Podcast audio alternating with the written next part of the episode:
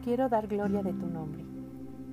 Porque la creación perdió su verdadera finalidad, no por su propia voluntad, sino porque Dios así lo había dispuesto, pero le quedaba siempre la esperanza de ser liberada de la esclavitud y la destrucción, para alcanzar la gloriosa libertad de los hijos de Dios.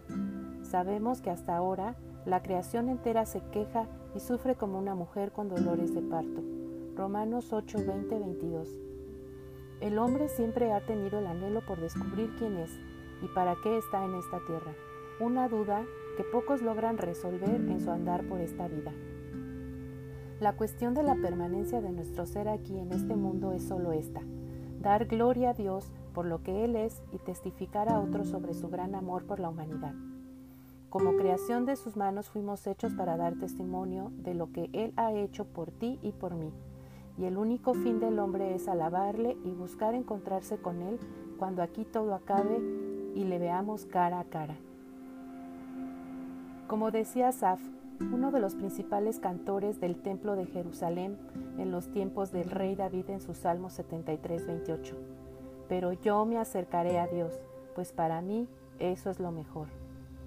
La dificultad para entender esto radica en el pecado que nos separa de Dios y del escaso o nulo conocimiento de quién es el autor y consumador de tan gloriosa obra.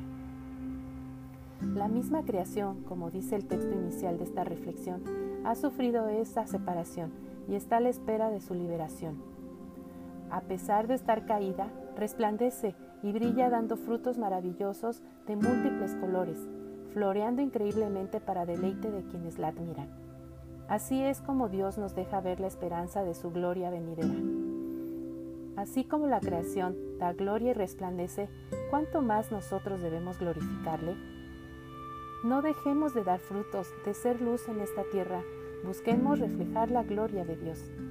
Aun cuando no hemos visto su rostro, le anhelamos y resplandecemos ante la oscuridad y la maldad que nos rodea. Las maravillas de la creación nos dan esperanza y consuelo de que un día lo que vemos y tenemos por hermosura quedará en un segundo término ante lo que esperamos cuando estemos ante la presencia del Creador, de nuestro Padre.